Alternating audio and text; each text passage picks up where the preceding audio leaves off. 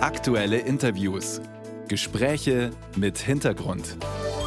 Ein Podcast von Bayern 2. Welche Partei steht für welches Programm? Wie ticken die Spitzenkandidaten? Wir helfen Ihnen, ein Bild sich zu machen davon. Kurz vor der Landtagswahl, die ist ja schon in knapp drei Wochen. Und da interviewen wir die Spitzenkandidaten aller Parteien, die aktuell im Bayerischen Landtag vertreten sind. Gestern Martin Böhm von der AfD. Heute zu mir ins Bayern 2 Studio gekommen ist Martin Hagen, der Spitzenkandidat der FDP.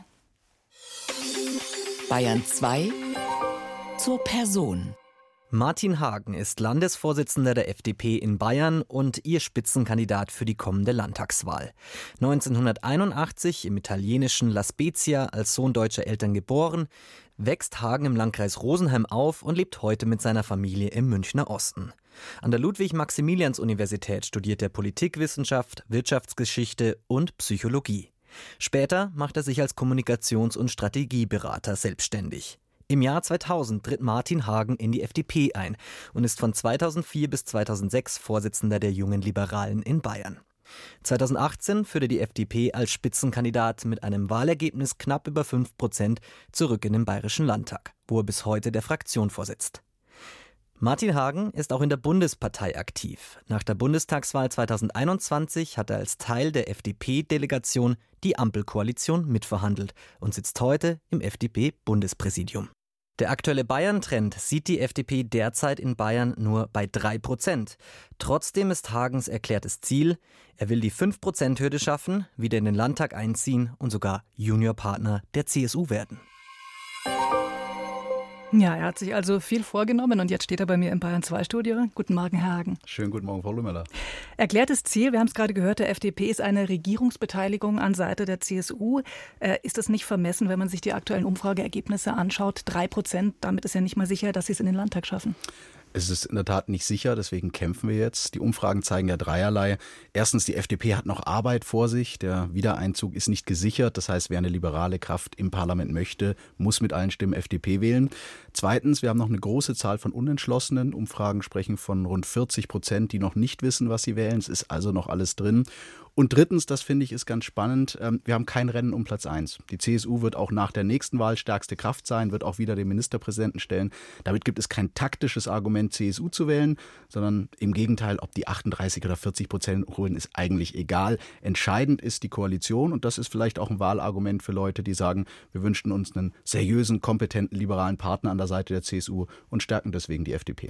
Wenn es die FDP in den Landtag reinschafft, äh, dann bleibt aber trotzdem immer noch CSU-Chef Markus Söder, der mehrfach gesagt hat, er will die Koalition mit den Freien Wählern fortführen. Also eine Koalition mit der FDP ist da ja auch nicht wirklich in Sicht.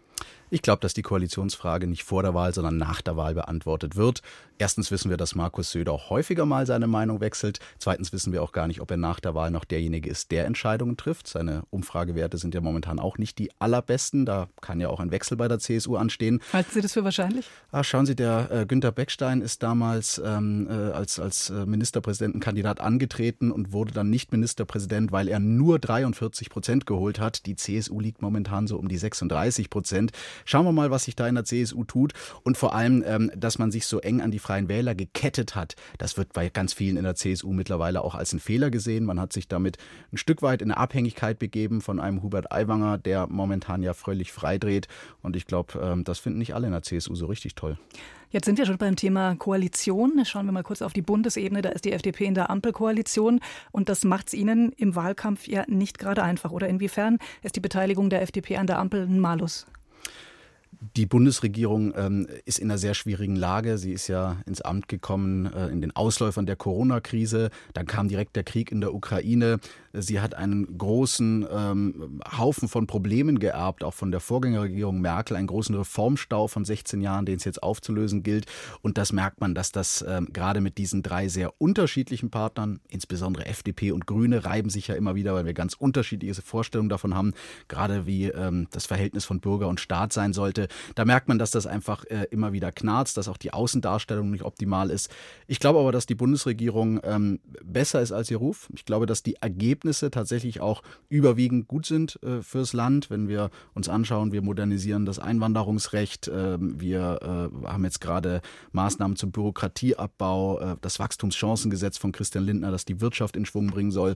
Aber ja, äh, es ist jetzt kein Rückenwind, der gerade aus Berlin kommt für die FDP, hängt vielleicht auch mit dem vielen Streit zusammen, den es da immer wieder gibt. Wie schwierig ist es für Sie in Bayern? Sie arbeiten hier im Landtag mit Grünen und SPD zusammen, aber erstmal im Bund arbeiten Sie mit Grünen und SPD zusammen, aber in Bayern positionieren sich teilweise anders, zum Beispiel Heizungsgesetz, da haben Sie ganz klar gesagt, nein, finden wir nicht gut, so wie das ist. Äh, jetzt ist das Heizungsgesetz verabschiedet. Die Meldung kommt, Christian Lindner will die Wiederanhebung der Mehrwertsteuer auf Erdgas um drei Monate vorziehen. Das heißt, Verbraucher müssten ungefähr 11 Prozent mehr zahlen für Gas. Die FDP gibt sich ja eigentlich gern als Steuersenkungspartei. Wie passt das zusammen? Die FDP hat ja äh, ausgeschlossen, dass diese Bundesregierung Steuern erhöhen wird. Es ist unser Verdienst, dass wir keine höheren Steuern haben, dass wir im Gegenteil die Bürgerinnen und Bürger massiv entlastet haben mit dem Abbau der kalten Progression vergangenes Aber Jahr. Aber wenn man eine Steuersenkung vorzeitig zurücknimmt, ist es doch auch eine Steuersenkung. Naja, die äh, Senkung der Mehrwertsteuer auf Gas, ähm, die war ja ein Kriseninstrument. Wir hatten explodierende Gaspreise durch den Krieg in der Ukraine. Äh, und dann haben wir gesagt, um soziale Härten und wirtschaftliche Verwerfungen abzufedern, senken wir befristet die Mehrwertsteuer, bis der Gaspreis sich normalisiert hat. Jetzt hat sich der Gaspreis normalisiert. Er ist wieder auf Vorkrisenniveau, auch aufgrund des guten Krisenmanagements der Bundesregierung. Wir haben in Rekordzeit die Gasversorgung unabhängig von Russland sichergestellt mit dem Bau von Flüssiggasterminals und Ähnlichem. Ähm, die Reduzierung der Mehrwertsteuer war ja nie als eine dauerhafte steuerliche Subventionierung von fossiler Energie gedacht. Aber das wäre es ja, wenn wir sie jetzt fortsetzen würden. Nein, das war ein Kriseninstrument. Die Krise wurde bewältigt und jetzt haben wir wieder Normalität. Beim Heizungsgesetz übrigens, da haben wir ja genau das, was wir versprochen haben, durchgesetzt. Wir haben dieses Gesetz um 180 Grad gedreht. Es ist jetzt technologieoffen, es ist jetzt praxistauglich und da war der Widerstand der FDP auch ganz, ganz wichtig. Das hat wirklich Schaden von unserem Land abgewendet. Und Kritiker sagen, es ist eigentlich nichts mehr davon übrig geblieben. Gott sei Dank ist von dem Entwurf von Habeck nicht mehr viel übrig geblieben, weil der wäre wirklich äh, für unser Land nicht gut gewesen. Schauen wir zurück, schauen wir nach Bayern. Ganz aktuell Thema Bildung. Heute veröffentlicht das Schulbarometer. Das ist eine Studie der Robert Bosch Stiftung. Die hat bundesweit Lehrerinnen und Lehrer befragt und deren größte Sorge, die Verhaltensauffälligkeiten der Schülerinnen und Schüler. Und die Lehrkräfte beklagen die hohe Arbeitsbelastung und den massiven Lehrermangel. Sie als FDP wollen das Bildungssystem in Bayern ja reformieren. Wie wollen Sie das angehen? Wir würden gerne mehr Eigenverantwortung für die Schulen vor Ort ermöglichen. Wir haben momentan ja eine sehr zentralistische Kultusbürokratie. Es wird von München aus alles gesteuert.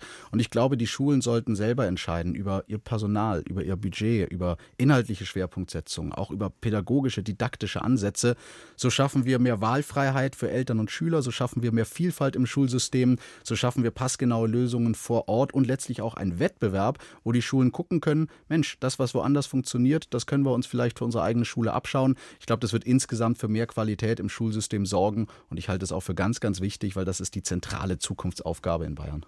Sie werfen auch in den Raum leistungsabhängige Bezahlung im Lehrerjob. Glauben Sie, dass das wirklich hilft, wenn Schulen und Lehrkräfte da freier wären? Oder führt das dann nicht dazu, dass beliebte Regionen überversorgt sind und unbeliebtere noch weniger Lehrer abkriegen? Ich sage mal, die Schule in Oberbayern kann vielleicht einfach besser zahlen als die Schule in Oberfranken zum Beispiel? Nein, das kann sie nicht, weil ja die Schulen äh, vom Staat gleichwertig finanziert werden.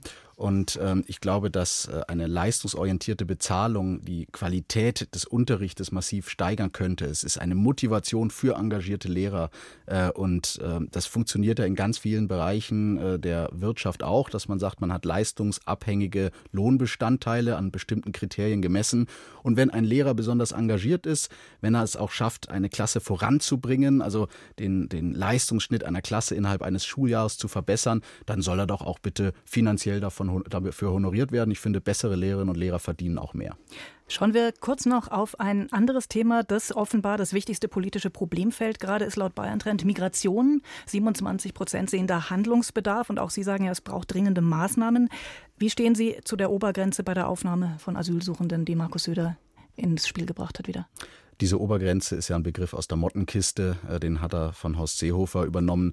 Ähm, ich glaube, dass man damit nicht ernsthaft das Problem löst. Es stellt sich ja auch die Frage, wenn wir jetzt sagen, es dürfen nur noch 200.000 ähm, Flüchtlinge kommen, was passiert denn mit dem 200.000 und Ersten, der dann vor der Grenze steht, möglicherweise ein Anrecht auf Asyl hat, weil er politisch verfolgt wird? Dem sagen wir dann, sorry, vor dir waren schon 200.000 andere da. Das ist in der Praxis keine Lösung. Aber Markus Söder hat einen Punkt. Wir müssen tatsächlich die Zahl der Flüchtlinge reduzieren. Wir müssen dieses Problem in den Griff kriegen. Die bayerischen Kommunen sind absolut am Limit mit der Aufnahmefähigkeit. Unsere Schulen, unsere Kindergärten sind am Limit. Es fehlen Wohnungen. Und deswegen ist es wichtig, wir brauchen einen konsequenten Grenzschutz an den EU-Außengrenzen. Wir brauchen schnellere Asylverfahren. Wir brauchen konsequente Rückführungen von Menschen, die ja keine Bleibeperspektive haben. Wir müssen auch Pull-Faktoren reduzieren. Deswegen mit ganz vielen Maßnahmen, die Markus Söder vorschlägt, äh, bin ich d'accord. Da können wir gemeinsam an einem Strang ziehen. Die Obergrenze ist jetzt eher, glaube ich, was aus dem Wahlkampfrepertoire. Herr Hagen, zum Abschluss noch eine kurze Fragerunde. Die machen wir mit allen Spitzenkandidaten. Und ich möchte auch Sie bitten, dass Sie wirklich kurz darauf antworten, also nur mit einem Satz. Die erste Frage: Wie geht es Ihnen, wenn Sie Ihr eigenes Gesicht auf einem Wahlplakat sehen? Ich freue mich über jedes FDP-Wahlplakat und wenn ich selber drauf bin, dann schadet das nicht. Was sollte die neue Landesregierung gleich am allerersten Arbeitstag anpacken? Äh, die Landesregierung sollte am ersten Arbeitstag äh, den Mangel an Lehrkräften und auch den Mangel an Kitaplätzen anpacken, weil das ein Riesenproblem gerade für junge Familien ist.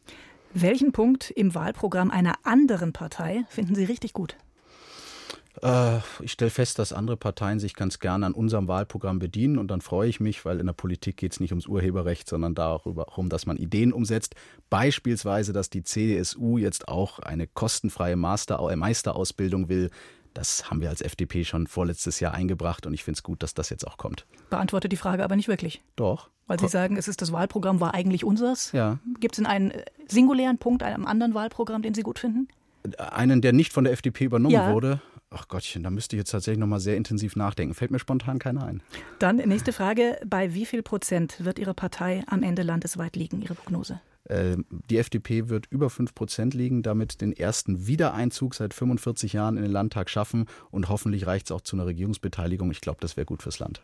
Vielen Dank. Martin Hagen, Spitzenkandidat der FDP bei der Landtagswahl in Bayern. Und das nächste Spitzenkandidateninterview hier in der Bayern 2 Radiowelt ist dann am kommenden Montag in der Früh mit Florian von Brunn, dem Spitzenkandidaten der SPD.